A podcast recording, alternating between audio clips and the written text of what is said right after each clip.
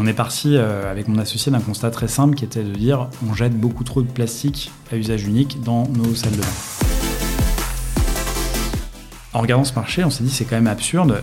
Est-ce qu'on ne pourrait pas bah, les rendre réutilisables tous ces flacons, toutes ces bouteilles qu'on a dans la salle de bain? Et donc c'est comme ça que 900 Kier est né. Faut surtout donner envie aux gens de passer à des alternatives plus saines. Si tu offres aux gens, tu leur dis c'est exactement pareil que ce que tu fais aujourd'hui, mais en plus c'est mieux pour la planète, il n'y a pas de raison qu'ils ne passent pas à l'alternative.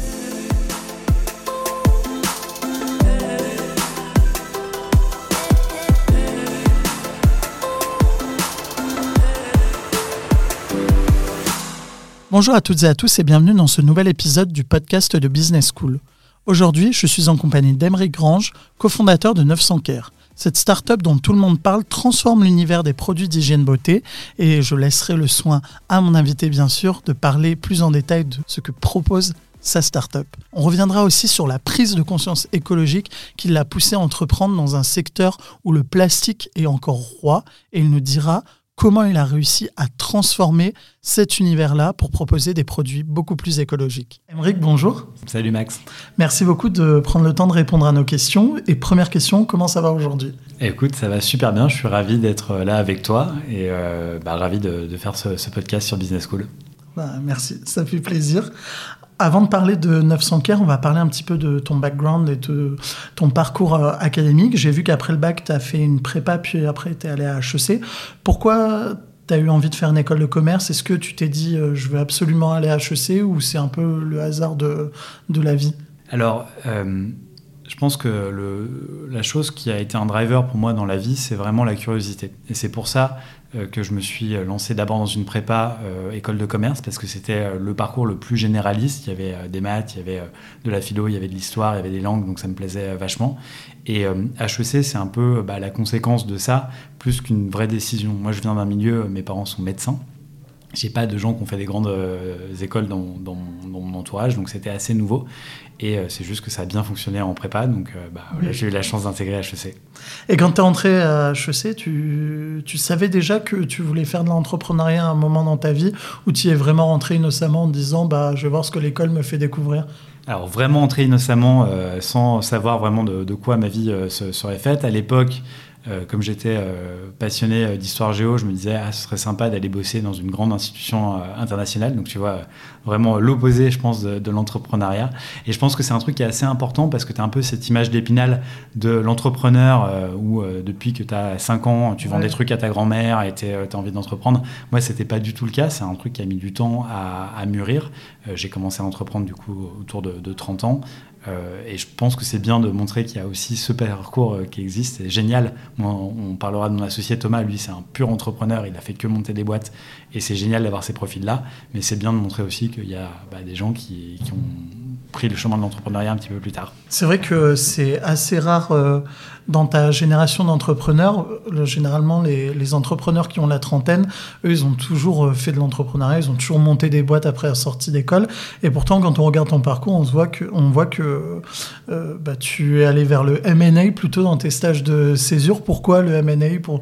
Finalement, c'est assez éloigné de ce que tu voulais faire avec l'histoire géo? Ouais, bah en fait, c'est un truc... là, je pense que j'ai un peu pris la pression académique où tout le monde a envie de faire les stages les plus prestigieux. Et donc, le truc le plus prestigieux quand j'étais euh, en année de césure, c'était faire du, du, MNN. moi, j'ai travaillé chez, chez Lazare. C'est une expérience qui m'a pas plu du tout. Alors, je trouvais, d'un côté, euh, comme je te disais, un de mes, un de mes drivers, c'est bien sûr la curiosité. Donc, tu as un peu ça dans le MNN parce que tu vas bosser sur plein d'industries, sur mmh. plein de dossiers. C'est globalement des enjeux qui sont assez intéressants. En revanche, euh, je me retrouvais pas du tout dans le rythme de vie et également dans l'analyse des boîtes que je trouvais finalement assez superficielle puisque en fait uniquement drivé par les chiffres sans euh, en tout cas à mon niveau de stagiaire c'est sans doute pas le cas quand tu montes les échelons mais euh, sans vraiment de compréhension fine des business. C'est à dire que un matin euh, j'analysais une boîte d'énergie le lendemain une boîte qui faisait des pâtes et, et le surlendemain j'analysais une boîte de transport aérien. J'avais l'impression de faire la même chose et ça aurait pu être n'importe lequel j'aurais pu les interchanger. Et pourtant, tu, tu tu n'appréciais pas vraiment le rythme de vie et tu as finalement décidé de te diriger vers le conseil en rejoignant le Boston Consulting Group. Voilà. Alors en comparaison, du coup, le conseil c'est un mode de vie un peu plus calme. Euh, ça reste, ça reste assez intense. Euh, mais là, j'ai pour le coup vraiment euh, retrouvé ce qui me manquait en M&A. C'est-à-dire, j'ai gardé la diversité des missions, la diversité des clients, la diversité bah, des sujets, qui était un truc qui était très important pour moi, puisque comme je te disais, moi je connaissais pas très bien le monde de l'entreprise, donc j'ai vraiment vécu ça comme une prépa de l'entreprise. en tout cas, c'est comme ça que j'y pensais en me disant je vais découvrir plein de choses. Et euh, en plus de ça, du coup, j'étais dans les entreprises, j'ai parlé à des vrais gens, j'ai compris des vrais métiers.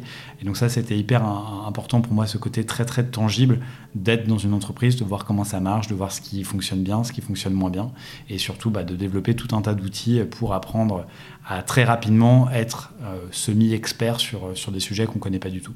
Et donc l'histoire géo, c'est fini, c'est derrière toi, tu t'y intéresses plus? Bah, Je m'intéresse toujours un peu euh, à l'actualité internationale, mais j'avoue que ouais, c'est assez, euh, assez loin, même si euh, tu peux faire des ponts. Il y a toutes les histoires de la COP26. Bah forcément, moi, j'ai monté maintenant une boîte 900 Care qui est très engagée. Du coup, bah, c'est des sujets qu'on regarde parce que ça nous intéresse de voir bah, qu'est-ce que les décideurs racontent sur, sur ces sujets qui, qui finalement vont toucher un, un jour ou l'autre notre, notre industrie. Et pas trop déçu par euh, cette COP26 Un peu déçu, mais en fait, euh, c'est un peu. Euh, qu'est-ce qu'on pouvait en attendre? Est-ce qu'on pouvait.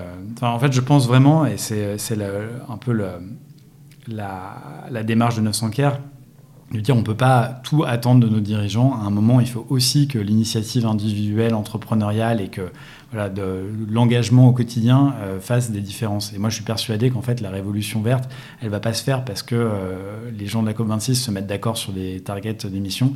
Elle va se faire parce que bah, nous, dans notre travail au quotidien, ou nous, en tant que consommateurs, dans notre consommation au quotidien, on va changer des choses. Et, voilà, je pense vraiment à plus, moi, je le vois plus comme une force collective qui, part du bas plutôt qu'un truc qui est décidé dans une, dans une pièce euh, vide. Voilà. Donc je suis un peu déçu, mais d'un autre côté, j'en attendais pas non plus grand-chose. Donc ça a un petit peu confirmé euh, le fait que voilà, les, les gens ne voient pas forcément l'urgence, mais je pense que c'est vraiment euh, aussi assez galvanisant parce qu'on se dit, bah, si on n'attend pas de nos dirigeants de faire ça, du coup, euh, bah, à nous de prendre aussi notre destin. Et cette prise de conscience euh, des consommateurs et aussi des entrepreneurs, on en parlera un petit peu plus tard sur, euh, quand on viendra à la partie sur la création de 900 Care. Mais avant, il y avait une question qui me taraude, c'est que je me suis rendu compte avec mes entretiens qu'il y a beaucoup d'entrepreneurs qui n'ont pas commencé dans l'entrepreneuriat, qui sont passés par BCG. Et je voulais savoir si finalement BCG, c'était pas une super école des entrepreneurs. Est-ce que tu as appris, toi, des trucs là-bas qui te servent aujourd'hui? Je pense que c'est une super école euh, d'entrepreneuriat. Tu as raison, le BCG, c'est super parce que en fait, tu apprends quelque chose qui est hyper important dans ta vie d'entrepreneur, c'est que tu apprends à rapidement monter en compétence sur un sujet que tu connais pas du tout. Et ça, c'est hyper important parce qu'en fait, quand tu arrives et que tu crées une boîte, tu dois tout faire tout seul. Donc euh, tu dois comprendre euh, le contexte légal dans lequel tu opères, euh, comment ça marche, tu vois, si tu veux créer du gel douche, bah, c'est quoi le procédé industriel, comment est-ce que tu peux l'améliorer, tu vois, discuter avec un, fournisseur, négocier des trucs, enfin en gros, toutes ces compétences-là, c'est des compétences qu'a priori tu, n'as pas. C'est impossible d'avoir un cursus qui t'apprend tous ces, tous ces trucs-là. En revanche, c'est possible d'avoir un cursus, donc c'est le conseil, qui t'apprend à comment est-ce que tu montes rapidement en compétence sur les sujets. Mm. Et ça, c'est quelque chose qui est vraiment euh, hyper important et qui, moi, me sert au, quotidien dans, mon travail d'entrepreneur. Comme je le disais, c'est euh, là-bas que tu as eu le déclic euh, pour créer ta première boîte, donc Emma, en 2018. Qu'est-ce qui, qui a fait qu'un jour, tu t'es dit, bah, c'est bon, je vais entreprendre, je vais lancer ma boîte? Parce que, comme tu le disais, tu n'avais pas du tout cette fibre-là, même au moment de tes études, tu n'y pensais pas forcément. Qu'est-ce qui t'a fait te dire, j'ai envie entreprendre, j'ai envie de créer ma boîte Je pense que c'était vraiment un désir euh, d'impact. Euh, et en fait, plus je passais de temps au BCG, plus je remettais en cause un peu deux choses. Euh, la cause pour laquelle je travaillais, souvent j'étais un petit peu déconnecté, enfin, je faisais des optimisations, mais sans vraiment bah, croire au but final que, que je défendais et mon impact personnel. Donc quand tu es consultant, tu fais des recommandations, mais après, c'est plus dans tes mains. C'est-à-dire que si les gens décident de ne pas les suivre, il va rien se passer et ta mission finalement aura servi à rien. Donc toi tu es content, tu as pondu tes slides, tu as bien fait ton travail, mais, mais au final, bah, si rien ne se passe, euh, ton travail sert à rien. Et donc ça c'est assez, euh, assez déprimant. Et je voyais vraiment dans l'entrepreneuriat bah, la façon de concilier ces deux choses. D'une part, euh, pouvoir lancer bah, des projets sur des causes qui me tiennent à cœur. Donc, par exemple, voilà, dans le cas de, Emma, c'était faire des casquettes, mais plutôt que les produire en Asie, essayer de les produire en Europe. Dans le cas de 900 Care, c'est réinventer l'hygiène. Et d'autre part, je voyais aussi une façon d'avoir un impact immédiat, c'est-à-dire que Aujourd'hui, bah on décide de changer un prix, on va pas y passer euh, trois mois d'analyse, on va faire euh, quelques tests, puis après on va dire ok, on lance, euh, on lance ça et c'est très très rapide. Tu vois tout de suite le retour bah, quand tu prends une bonne décision, une mauvaise décision, et, ça, ça me plaît vachement et c'est quelque chose qui me manquait en fait finalement beaucoup dans le conseil. Et de plus en plus en fait, plus j'avançais dans bah, ma carrière. Et donc en 2018, tu lances Emma. Comment tu as trouvé le courage de de te lancer, de devenir ton propre patron sur un projet euh, euh, bah, pour lequel euh, tu n'avais aucune idée de s'il marcherait ou pas. Tu, m'as expliqué que c'était justement une phase un peu de test avant 900 Care. Alors juste pour te refaire un petit point rapide sur, sur ma carrière au BCG, j'ai commencé du coup à travailler au bureau de Paris, puis après je suis parti aux États-Unis. et aux États-Unis, c'est là vraiment que ce, bah, ce projet a mûri, puisque d'une part, les, Américains sont bien meilleurs que nous sur les nouvelles marques. En fait, c'était un peu les premiers. Euh, la mode des DNVB, euh, elle arrive en France là, depuis deux ans, mais euh, ça fait 5-7 ans, ou même plus, qu'elle existe aux États-Unis. Donc déjà, je me suis vraiment imprégné de cette culture-là et j'ai trouvé que c'était génial. Et j'ai vu le, différentiel qui existait par rapport à, la France. Et surtout, j'ai fait une rencontre. j'ai rencontré Thomas Bragard. Donc c'est un autre Thomas, c'est pas mon Thomas qui est mon associé actuel. Et Emma, du coup, c'est Emric et Thomas, hein, les deux premières lettres de Emric et, le de, Thomas, euh, qui lui, en fait, avait une. Euh, alors, il était aussi consultant chez Accenture, je crois. Euh, et avait une histoire personnelle où lui, il vient vraiment d'une famille d'entrepreneurs qui est une entrepreneur de, des Vosges, euh, qui euh, faisait du textile et qui, du coup, lui est rentré à peu près un an avant moi pour monter sa boîte de, de tablier. Et puis, il me tannait en permanence en disant bah, T'adores les casquettes, viens, je suis sûr que tu, on, pourrait faire un super projet ensemble.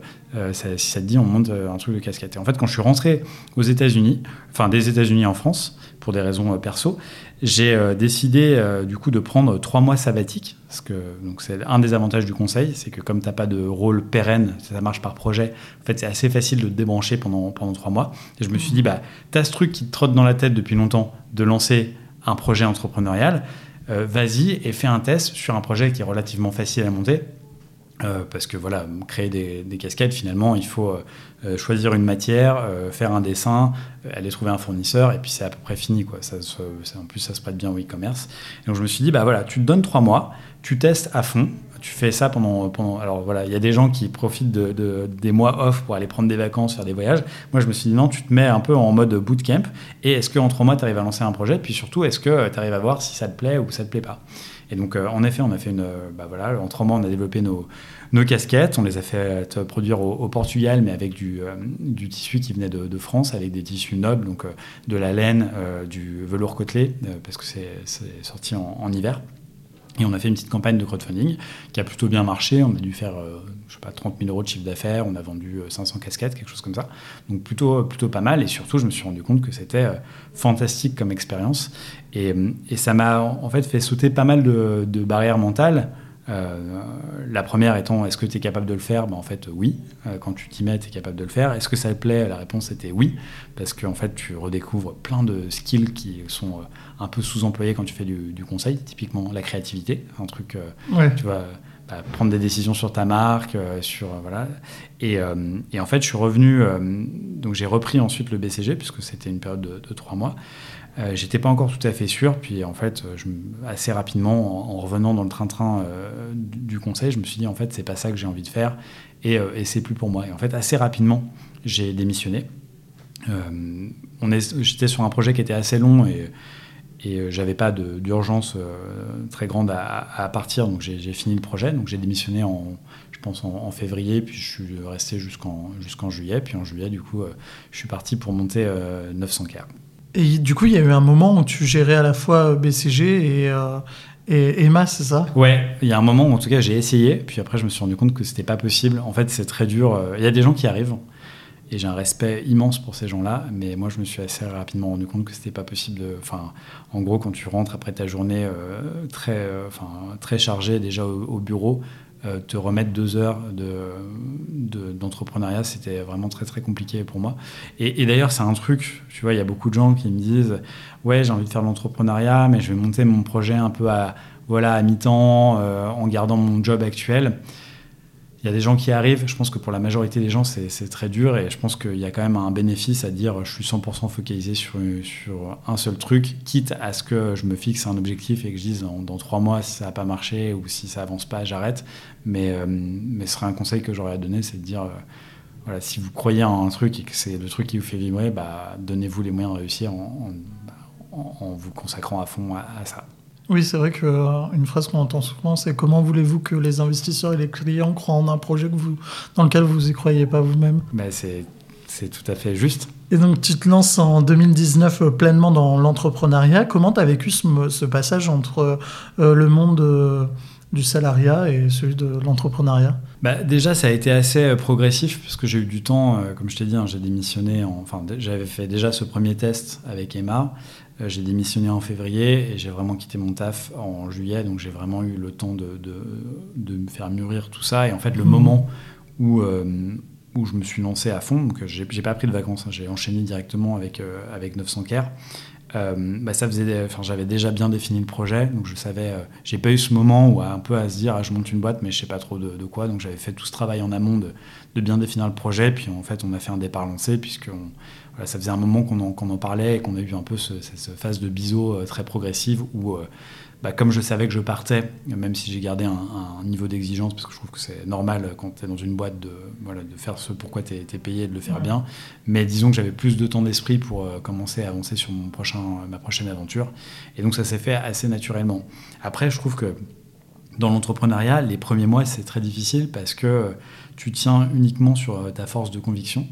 Donc en fait, c'est pas tellement euh, que le quotidien est très différent parce qu'au fait, euh, finalement, euh, ce que tu vas faire, c'est tu vas te définir une roadmap, puis après tu vas être en mode exécution, tu vas faire des trucs, mais c'est juste, tu n'as plus de validation externe. Quand tu es employé, tu as ton boss qui te dit tu as fait du bon travail, tu pas fait du bon travail, mais au moins tu sais comment tu places. Puis moi, je savais, tu vois, ça roulait bien au BCG, donc je savais que je faisais mon truc, les clients allaient être contents, le partenaire allait être content et tout allait bien. Donc j'avais tout le temps, en fait, ce truc, je savais très bien bah, en fait, je trouvais que c'était très dur de, quand tu lances le projet, que tu n'as pas encore de client, bah, tu tiens juste sur ta force de, persuasion.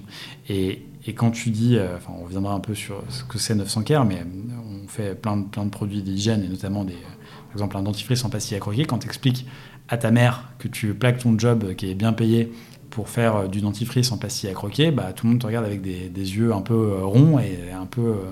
tu vois, avant de voir le truc concret, c'est vrai que ça paraît un peu absurde. Et donc, tu as toute une période où toi, tu tiens seulement sur ta force de conviction et chaque matin, il faut que tu trouves l'énergie euh, d'aller faire ton truc alors que euh, bah, personne d'autre y croit. Quoi. Oui, justement, c'était la question que j'allais te poser. Tu disais que personne dans ta famille avait fait de grande école. On peut supposer que personne ne s'est lancé non plus dans l'entrepreneuriat. Euh, comment ils ont tous réagi quand tu leur as dit bah, je quitte une carrière toute tracée, plutôt bien payée pour un, univers euh, assez fragile euh, pour lancer une boîte. Je ne sais même pas si elle sera toujours là dans cinq mois. Bah, je pense que ça a été. Euh, enfin, j'ai de la chance parce que j'ai des parents qui m'ont toujours soutenu dans, mes choix. je pense que j'étais aussi aidé par le fait que comme ils comprenaient pas forcément hyper bien ce que c'était le conseil, les salaires, les machins, ils voyaient pas que je faisais une croix aussi sur un truc qui était quand même assez lucratif. Euh, donc euh, peut-être qu'ils ne se, rendaient pas trop compte de ça, mais c'est sûr que oui, ils se sont un peu dit, bon, bah, est-ce que tu es sûr euh, Est-ce que c'est le bon moment Est-ce que c'est le bon projet Voilà, mais bon, assez rapidement, ils ont vu l'enthousiasme, et donc je pense qu'ils... Et surtout, ils ont vu que j'étais beaucoup plus heureux qu'avant. Et, et, je pense que c'est ça qui était important, important pour eux. Et donc on arrive au moment où tu crées 900 Care, et vient le moment tant attendu, pardon. 900 Care, qu'est-ce que c'est? Alors 900 Care, c'est une marque de produits d'hygiène beauté. Euh, et on est parti euh, avec mon associé d'un constat très simple qui était de dire on jette beaucoup trop de plastique à usage unique dans nos salles de bain. Euh, si tu regardes juste les produits d'hygiène, donc le gel douche, le dentifrice, le déo, etc., et que tu prends une famille moyenne, en moyenne, une famille, elle va acheter l'équivalent d'une dizaine de poubelles de, salles de bain remplies de plastique. Ça fait entre 4 et 5 kilos de déchets plastiques, et ça juste pour les produits d'hygiène. Et euh, en regardant ce marché, on s'est dit c'est quand même absurde. Euh, est-ce qu'on ne pourrait pas euh, bah, les rendre réutilisables tous ces flacons, toutes ces bouteilles qu'on a dans la salle de bain? Et donc c'est comme ça que 900 Care est né. 900 Care c'est quand tu achètes un produit, tu achètes un beau flacon réutilisable qui est fait à 50% de plastique recyclé et que tu vas garder longtemps, et que tu alimentes ensuite avec des recharges qui sont emballées dans du carton et qu'on te livre avec un abonnement à la fréquence de ton choix directement dans ta boîte aux lettres. Ça, c'est le concept. Tu vas me dire, OK, mais euh, du coup, comment est-ce qu'on fait rentrer du gel douche dans une boîte en carton? Ce qui est une excellente euh, question. Euh, bah, dans le cas du gel douche, en fait, on s'est rendu compte assez rapidement qu'un gel douche, c'est 90% d'eau. Et donc, tu avais vraiment ce truc que nous, on trouvait absurde et qu'on trouve toujours absurde de se dire, mais attends, quand j'achète un gel douche en supermarché, je vais acheter de l'eau que j'ai déjà chez moi, qui est emballée dans du plastique que je vais aller jeter.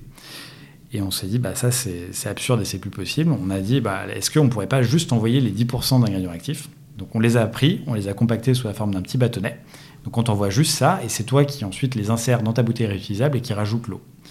Et donc, euh, bah, ça met quelques heures à réagir, mais une fois que ça réagit, bah, tu as un vrai gel douche avec euh, la texture, euh, le parfum, la mousse, tout ce que tu aimes dans le gel douche, mais sans avoir acheté la bouteille à la fin, puisque tu la gardes, et aussi sans avoir à transporter de l'eau sur des kilomètres et des kilomètres, puisqu'en fait, l'eau, tu l'ajoutes vraiment au dernier moment depuis, depuis ton robinet. Et donc, cette idée, ensuite, on l'a déclinée sur plein d'autres produits. On a une mousse nettoyante pour les mains sur le même principe. On a un dentifrice en pastille à croquer. Donc là, c'est une pastille égale une dose. Ça fait, si tu veux, la taille d'un petit, un petit euh, tic-tac quoi, que, tu vas, que tu vas croquer. Ensuite, tu vas te brosser les dents avec une brosse à dents euh, humide. Donc là encore, euh, ça mousse, il y a une bonne, tu vois, un bon goût menthe qui te laisse la laine fraîche, il y a du fluor, donc ça protège bien les dents, mais il n'y a plus de tube. Et on a aussi un déodorant rechargeable. Et à terme, bah, l'idée, c'est de dire tout ce qui a du plastique à usage unique dans ta salle de bain, ça sera un produit 900 euh, k Donc 900 k potentiellement, ce ne sera pas uniquement euh, le produit pour la douche, euh, le dentifrice, le déo, tu t'imagines d'autres produits derrière ouais. Demain, en fait, c'est vraiment ça. C'est tout ce qui a du plastique à usage unique dans ta salle de bain, ça doit devenir un produit 900 k Et en priorité les produits où il y a énormément d'eau dans la composition. Donc tu vois, on pensait à plein de choses, euh, le shampoing, l'après-shampoing, euh, l'eau micellaire, euh, le bain de bouche, enfin tous ces trucs-là, c'est des trucs en fait où on vend essentiellement de l'eau emballée dans du plastique et ça, pour le coup, ça a vraiment aucun sens. Et donc, bah, en les passant en forme solide et en demandant ensuite aux clients d'ajouter l'eau, tu as énormément de bénéfices. c'est plus petit, donc c'est plus facile à transporter.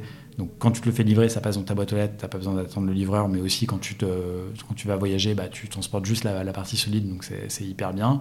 Euh, c'est plus facile à stocker, euh, ça dure mieux dans le temps parce que bah, du coup euh, c'est solide, donc il n'y a pas de chance que ça, tourne, donc tu as besoin de moins de conservateurs. Enfin, il y a énormément de bénéfices, et en plus c'est bien sûr meilleur pour la planète.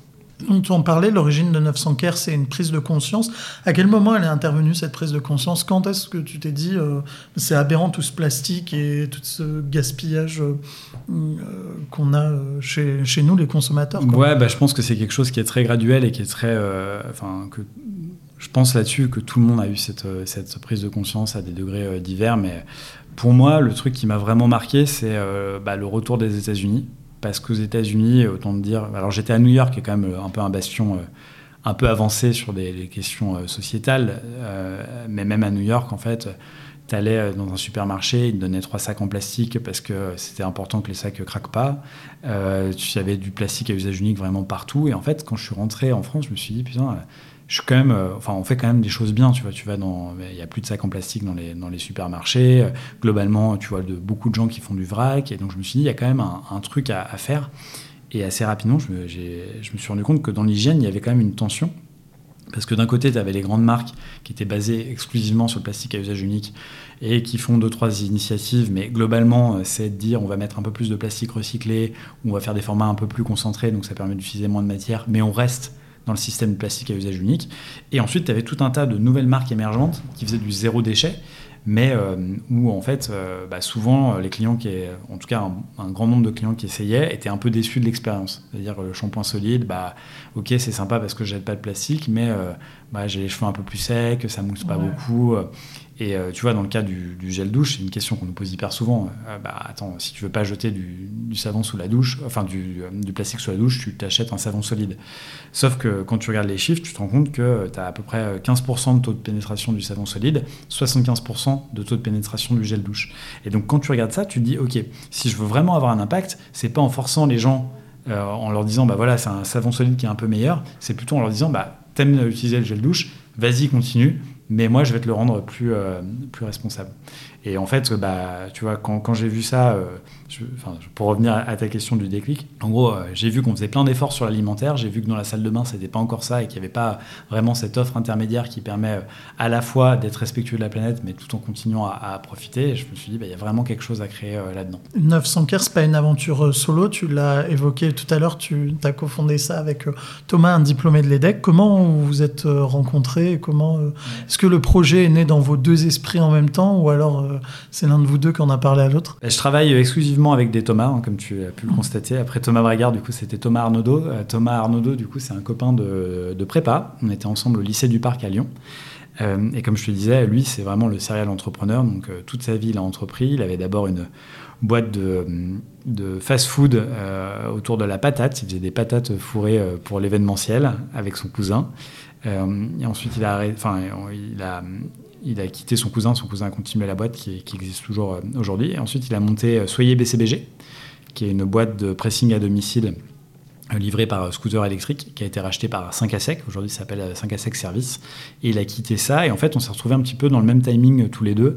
De, ben, on s'entend super bien, on a envie d'avoir une mission un peu plus à impact, et euh, on est dispo au même moment, ce qui est quand même important parce qu'en fait, tu as rarement euh, ce truc-là. Et surtout, on s'est rendu compte qu'on avait des, compétences ultra complémentaires. Et ça, tu vois, c'est, je pense, hyper important, un message hyper important pour euh, tous ceux qui veulent se, lancer, c'est être très. avoir bien fait ton autodiagnostic de quelles sont tes forces et quelles sont tes faiblesses pour trouver quelqu'un qui est très complémentaire. Donc typiquement, moi, mes forces, ça va être euh, la vision long terme, euh, euh, la planification, le fait aussi de, tu vois, de, j'ai fait énormément de présentations, donc tout ce qui est des aspects levés de fonds, parler à des investisseurs, c'est des trucs où, où je vais être très bon, en toute modestie, enfin en tout cas meilleur. Et, et en revanche, je suis pas très bon sur le côté opérationnel parce que, bah, en tant que consultant, comme je te disais, tu mets rarement les mains dans le cambouis. Alors que lui, c'est vraiment euh, hyper débrouillard. Euh, euh, tu vois, rien n'est impossible. et, dès, et donc, assez, assez naturellement, bah, on a eu cette répartition des rôles où, moi j'étais plus sur les trucs long terme, lui plus court terme, lui plus sur l'opérationnel, moi plus sur les marketing, le marketing, la, la, finance. Et en fait, très très naturellement, ça, s'est fait.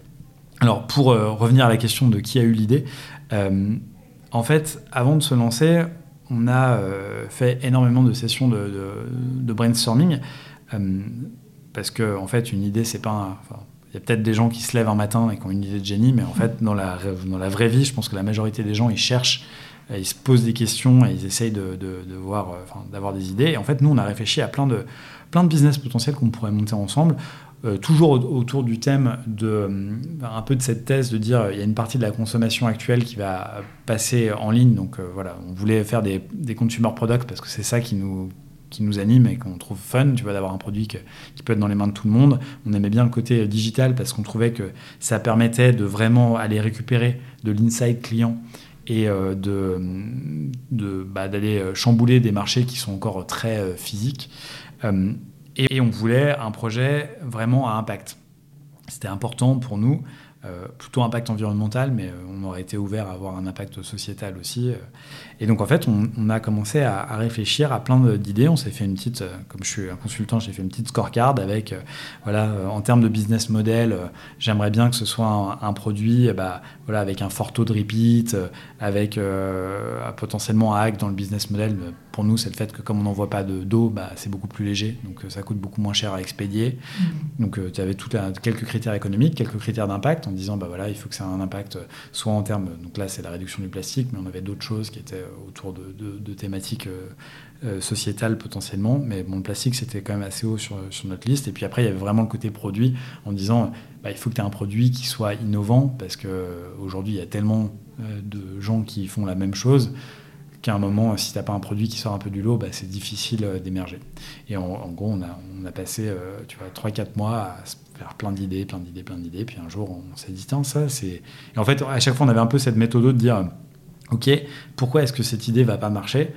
Et en fait, il y a un moment, on s'est dit, ah ouais, on n'arrive pas à trouver d'angle d'attaque parce que c'est vrai que bah, ce que je viens de te décrire sur 900 k on se dit, euh, c'est plutôt mieux pour le client. Euh, parce que tu gardes tout ton confort d'utilisation, mais c'est beaucoup plus pratique en termes de livraison, stockage, etc. c'est plutôt mieux pour la planète parce que tu arrêtes de jeter du plastique, tu arrêtes de transporter l'eau, et tu as un business model qui est hyper intéressant, puisque comme tu n'envoies pas d'eau, bah, tu as un vrai avantage comparatif sur les coûts d'expédition par rapport à tous tes concurrents existants. Et puis, euh, comme c'est un marché euh, où euh, bah, les gens répètent, bah, tu peux les abonner. Il y a une vraie valeur à l'abonnement parce qu'il y a plein de gens qui cherchent à faire de l'abonnement sur des produits qui ne s'y prêtent pas. Mais en l'occurrence, acheter ton dentifrice, il n'y a rien de plus chiant. Donc en fait, tu l'achètes une fois puis après, tu cales ta fréquence. Et, donc, bah, l'abonnement, c'est aussi hyper intéressant d'un point de vue économique. Et en fait, tout ça, ça faisait vachement de sens. Et on s'est dit, bah ouais, il n'y a pas de raison que, que ça ne marche pas. Et c'est ça qu'on a envie de creuser. Et après ces sessions de travail, j'ai vu que tu avais opté pour le financement participatif. Alors c'est vrai que beaucoup de startups euh, font plutôt des levées de fonds en seed. Toi, tu as plutôt opté pour la méthode du crowdfunding. Pourquoi ce choix? Est-ce que c'était une manière d'éprouver ton marché? Ouais, en fait, le crowdfunding, ça a trois avantages euh, principaux. Le premier, c'est que euh, ça te permet de tester un marché très rapidement avant d'avoir tout finalisé. Nous, on est sur des produits physiques, donc en fait, le temps de développement, même si on a tout compressé, euh, c'est une, vraie problématique. Et d'ailleurs, entre le moment où c'est lancé, en gros juillet 2019, et le moment où on a expédié nos premiers produits en décembre 2020, il s'est passé quasiment un an et demi sachant qu'on a vraiment tout compressé, tout tiré, etc. Donc en fait, le crowdfunding, déjà, c'est un truc qui te permet de gagner six mois sur euh, un peu la preuve de ton product market fit. Euh, la deuxième chose, c'est que ça te permet de financer ta première production. Parce que, en gros, euh, faire tes formules, etc., c'est pas très cher. En revanche, la production, c'est très cher parce qu'on te demande des minimums de, commandes. Et donc, bah, avant de lancer une prod, c'est bien d'avoir encaissé bah, l'argent des clients qui, qui précommandent pour euh, pouvoir lancer la prod et avoir la trésor pour, euh, pour financer euh, la, suite. Et le troisième point, et je pense que c'est le plus important, c'est que surtout ça permet de te créer une communauté de gens qui vont soutenir, ils vont acheter un produit, précommander un produit, mais surtout ils vont soutenir un projet. Et, et ça c'est hyper important parce que bah, ces gens-là, ils se sentent... Euh, et ils ont raison, ils se sentent un peu euh, cofondateurs de l'aventure, quoi, parce que sans eux, en fait, le projet n'existe pas, et en fait, ils en ont conscience, et du coup, bah, nous, c'est parmi nos clients les plus fidèles. Et euh, tu vois, la semaine dernière, on a gagné un prix, le prix de l'Indie de l'année d'un magazine qui s'appelle Cosmetic Mag, qui est un peu le, magazine de référence de l'industrie cosmétique. On l'a partagé avec les gens en newsletter, et en fait, on a eu un nombre incalculable de gens qui nous ont dit ah, c'est génial, moi j'étais là depuis le début et euh, c'est trop bien de voir l'évolution. Et puis merci de nous inclure dans, dans, dans l'histoire, puisqu'on leur a dit, bah, ce prix en fait c'est avant tout le vôtre. Si 900 euh, cars ça a décollé, c'est pas grâce à nous, c'est grâce à vous les clients. Et donc, euh, et, en fait, tu vois, c'est pour moi le truc le plus important du, crowdfunding, c'est de dire, tu fais participer les gens à une aventure et c'est tellement important, tu vois. Y a, à, une époque où chaque jour tu as une nouvelle marque Instagram qui sort, à créer, réussir à créer un lien un peu différenciant avec tes clients, c'est un truc qui n'a a pas de prix. Oui, c'est un objet de fidélisation euh, assez puissant. Et tu parlais de la création de la formule. Moi, il y avait une question que je me posais. Vous êtes euh, tous les deux, donc euh, Thomas et toi, diplômés d'école de co. comment vous avez conçu un produit qui finalement nécessite un peu de connaissances en chimie, en sciences plus globalement? Ouais, bah en fait là-dessus, je pense que le, propre de l'entrepreneur, c'est pas de tout faire soi-même, clairement, mais c'est de savoir bien s'entourer. Et bah, on a pris notre bâton de pèlerin on est allé euh, voir plein de labos, on leur a présenté notre vision, et en fait, il y a un labo qui a été assez fou pour, euh, pour nous suivre. Euh, à l'époque, en fait, on ne savait pas si c'était possible. Il y a énormément de labos qui nous ont dit, bah, en fait, non, vous n'aurez jamais la texture en partant d'un bâtonnet comme ça, c'est pas possible, nous, on ne sait pas faire.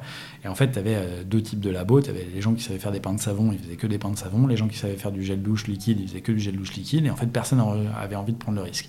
Et c'est là bah, où, en tant qu'entrepreneur, tu dois faire preuve de résilience, tu t'accroches, tu t'accroches, et puis à un moment, tu trouves un labo qui dit Ouais, en fait, moi j'y crois vachement, et je pense que c'est l'avenir, et du coup, euh, je vous suis. Et bah, après, tu, voilà, tu, tu formules, euh, tu te reposes sur euh, bah, les formulateurs de, de, l'équipe, et puis titère, titère, titère. Tu te mets, tu définis ton cahier des charges, et puis après, tu, tu vois, mais ouais, ça, ça, ça fait partie des choses où sans doute on a eu de la chance de tomber sur la bonne personne. Euh, enfin, à la fois de la chance, puis à la fois aussi euh, le fait qu'on a bien fait notre travail de, bien s'entourer. Mais c'est sûr que parfois, bah, tu as un petit saut dans l'inconnu en disant euh, Ouais, je vais faire confiance à cette personne pour qu'elle fasse naître mon, produit tel que je l'imagine. Il y a une autre question que je me posais et qui aurait dû être ma première question. Pourquoi 900 care Quelle est l'origine du nom de, de ta startup? 900 care, ça veut dire 900 secondes. C'est le temps que tu vas passer en moyenne chaque matin, chaque soir dans ta salle de bain. Et euh, l'idée derrière 900 Care, c'est de dire, en fait, il faut que ce moment, ce soit pas un moment banal, il faut que ça devienne un moment qui compte. Donc un moment où tu vas prendre soin de toi d'abord, c'est le plus important, avec des formules qui sont agréables à utiliser, qui sont naturelles, qui sont super bien notées sur Yuka, mais aussi où tu vas faire un petit geste pour la planète en arrêtant de jeter du plastique, en arrêtant de transporter de, l'eau. Et, et, tu vois, notre devise chez 900 Care, c'est Happy Change, c'est de dire oui, il y a sans doute une urgence à changer nos comportements. néanmoins, euh, aujourd'hui, l'écologie, c'est très anxiogène et nous, on a envie bah, de le rendre vraiment euh, très joyeuse.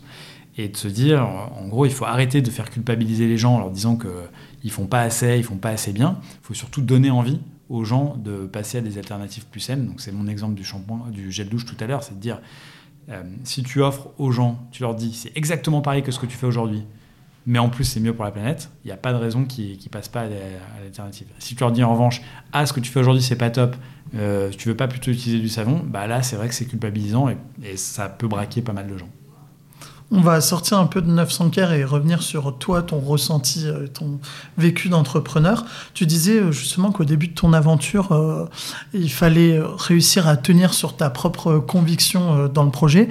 Est-ce que tu as eu des moments de doute, des moments où tu t'es dit là vraiment, je suis pas sûr de faire le bon choix? Et si oui, comment tu faisais pour retrouver la raison entre guillemets? Ouais, alors ça, oui, il y en a tout le temps. Euh, et, c'est vraiment, euh, surtout au début, vraiment les montagnes russes. Donc, c'est-à-dire qu'il y a un matin, tu te lèves et tu as l'impression que tu vas changer le monde. Puis un matin, tu te lèves et tu te dis, en fait, euh, qu'est-ce que je fais là quoi? Ça, ça avance pas, on trouve pas de labo. Enfin, et surtout au début, en fait, plus tu avances, plus ça se tasse. Donc, tu as toujours des, des, moments de, un peu d'euphorie, des moments un peu de bad, mais c'est beaucoup plus, plus tassé, en gros. Mais au début, c'est vraiment les montagnes russes. Quoi. Et, et en fait, dans ces moments-là, je pense que c'est hyper important d'avoir un cofondateur parce que c'est. Euh, en fait, tu t'équilibres mutuellement. Quand il y en a un qui va pas, bah, l'autre va lui dire Mais attends, non, parce que, ok, il y a ça et ça, mais euh, tu vu aussi tout ce qu'on a réussi à faire. Euh, voilà, des problèmes, en fait, on en a tous les jours, mais ok, en fait, si on regarde, on, avance, on est, on est en bonne voie, la mission est hyper importante et c'est pour ça qu'on se bat. Enfin bref, en gros, ton cofondateur, c'est la personne qui va te remobiliser quand toi, tu es un peu down. Et en fait, ce qui est bien quand tu es deux voire plus, c'est que c'est très rare que tout le monde soit déprimé au même moment. Et du coup, c'est assez sain. Parce que aussi l'autre écueil, hein, c'est un peu l'euphorie, c'est-à-dire qu'il y a des moments où en fait, euh, du coup, euh, quand tout va bien, bah, tu as tendance à pas voir non plus les zones de risque et à te reposer un peu sur tes acquis potentiellement. Donc c'est hyper bien d'avoir cette dynamique où t'es deux, il y en a tout le temps un qui est un peu plus euh, enthousiaste que l'autre, qui tire l'autre, et puis l'autre qui peut-être ramène aussi à la raison. et d'ailleurs, dans notre binôme, je pense que c'est Thomas qui a tendance à être structurellement plus enthousiaste, mais moi qui ai tendance à être euh, structurellement un peu plus anxieux. Euh, mais après, ça peut changer euh, d'une semaine à l'autre de, de, temps en temps. Et une autre question que je me posais, quand on est entrepreneur et qu'on vit pour sa start-up 24 heures sur 24, 7 jours sur 7, est-ce que c'est possible et comment tu fais pour avoir du temps pour toi, pour réussir à, à pas être tout le temps submergé par ta startup? Parce que c'est hyper important aussi notamment euh, dans les moments euh, euh, les petits coups de mou de pas te laisser submerger aussi par ces coups de mou. Pour le coup ça c'est difficile alors après ça tout dépend de ce que tu appelles le temps pour toi parce que en fait ce qui est fantastique quand tu montes ta startup et a fortiori quand tu montes une startup auquel enfin tu, tu crois dans, où tu as une mission à, laquelle tu, tu crois c'est que les moments de travail, c'est aussi des moments pour toi. C'est-à-dire que t'as pas, moi j'ai pas l'impression, le lundi matin, c'est pas un moment de déprime pour moi. C'est un moment où je suis content d'aller au boulot parce que j'apprends, euh, j'apprends plein de trucs.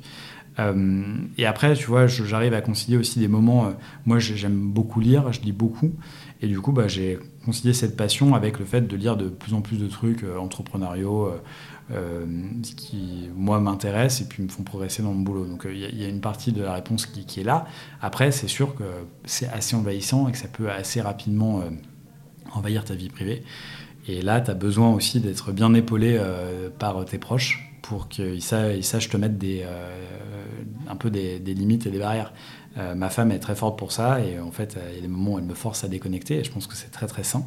et puis là, depuis deux mois et demi, j'ai un, petit garçon et euh, bah, ça, bah, félicitations. Bah, merci.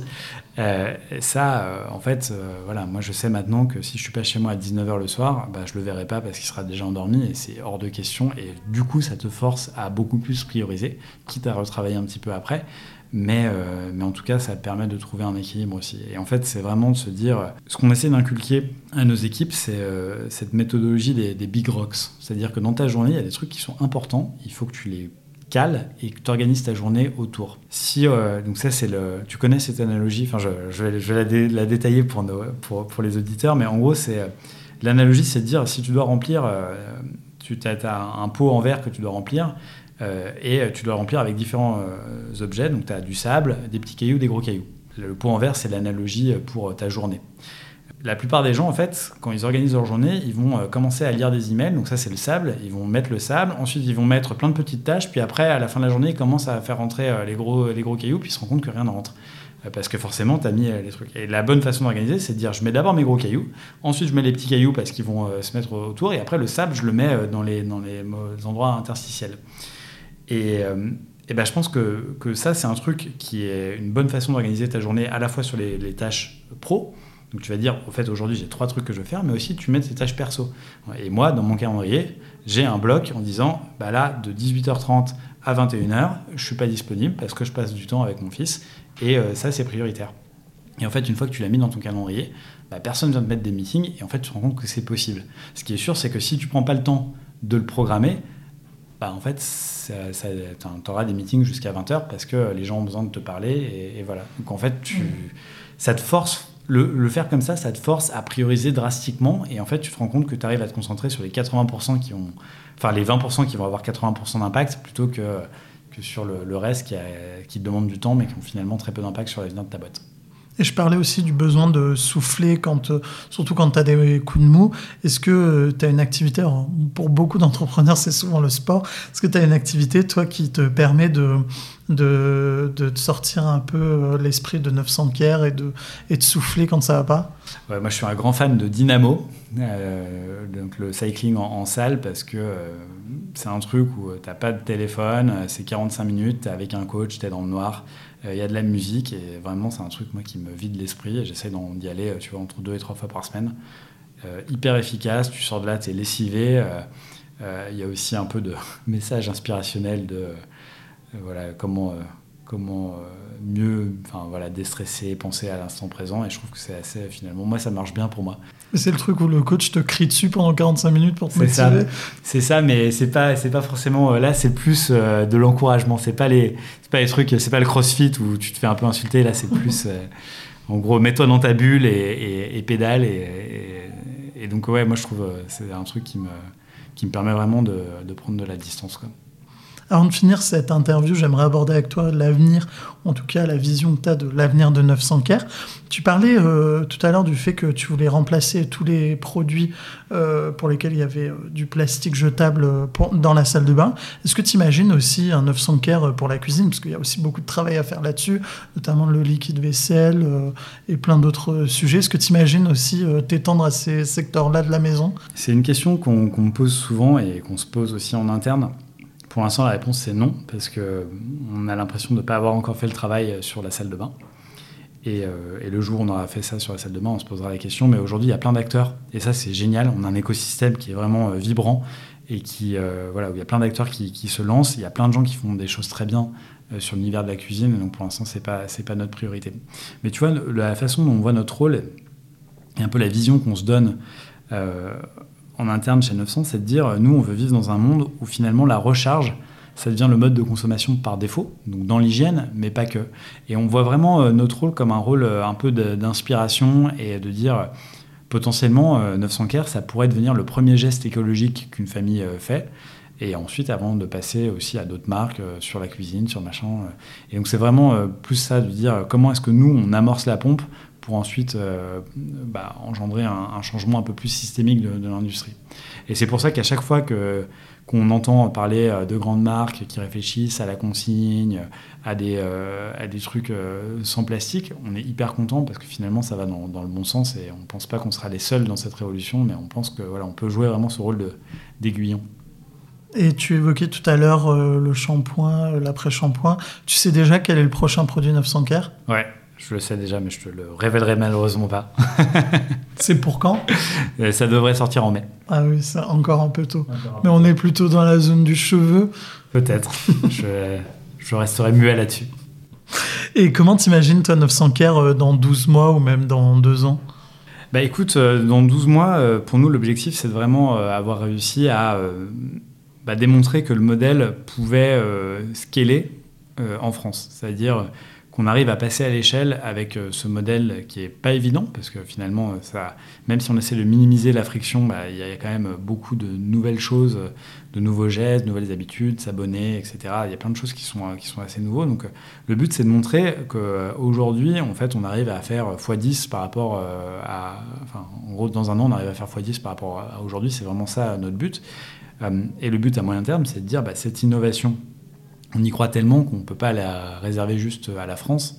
Et à terme, on a envie d'être un acteur international, plutôt Europe, à court terme pour des raisons logistiques, c'est-à-dire qu'on ne se voit pas shipper nos produits euh, euh, aux États-Unis ou en Asie, euh, ça n'aurait pas beaucoup de sens par rapport à notre proposition de valeur. mais en tout cas, ouais, c'est des choses auxquelles on réfléchit et, on a hâte d'être à, ce moment-là. Mais, mais après, c'est important de ne voilà, de pas se laisser. tu vois, c'est les moments où il faut tempérer son enthousiasme en disant il y a encore tellement de choses à faire sur la France, sur la salle de bain, qu'avant de penser à euh, la cuisine et euh, l'Europe, il faut qu'on arrive à, voilà, bien, à bien déjà cranter euh, ce premier, cette première étape. Je te laisse le mot de la conclusion pour terminer cette interview. Si tu veux donner un petit mot de la fin. Ah bah, le petit mot de la fin, je pense que c'est recharge. Je pense que c'est ça, ce pourquoi on se bat, c'est de dire voilà, la recharge, c'est quelque chose qui est, supérieur au plastique à usage unique et il faut qu'on arrive à tous passer à, ces modes de consommation-là. Donc voilà, le mot de la fin, recharge. Merci beaucoup, Émeric, d'avoir répondu à nos questions. Merci, Max. Merci à vous d'avoir écouté ce podcast et on se retrouve très bientôt pour un nouveau numéro du podcast de Business School.